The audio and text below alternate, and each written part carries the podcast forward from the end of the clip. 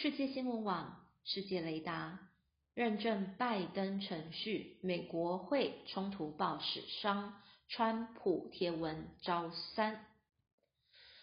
美国国会六日下午召开联席会议，针对二零二零年总统大选结果进行认证，由副总统彭斯主持会议，预料将确认民主党拜登为下任总统。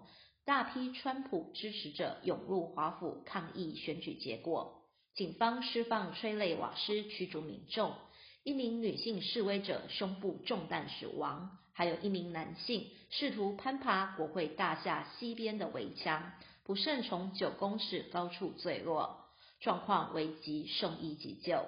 CNN 指出，目前参众两院的议事厅正在进行现场清理，预计国会议员最快当地时间晚上八点，台湾时间上午九时就能继续进行总统认证程序。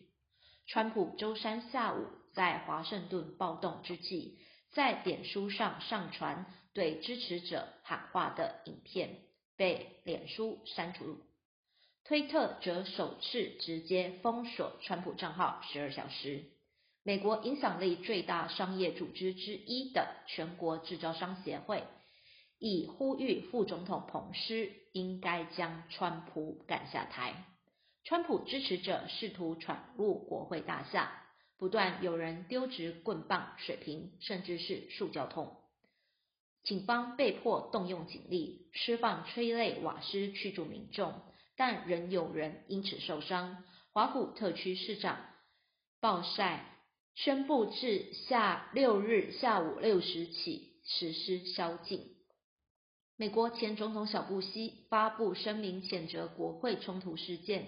令人作呕且心碎。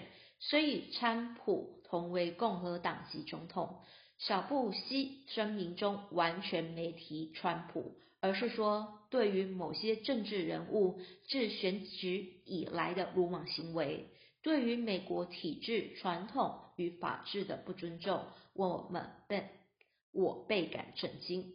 小布希还说，这是香蕉共和国才会发生的选举争议。不是我们这个民主共和国。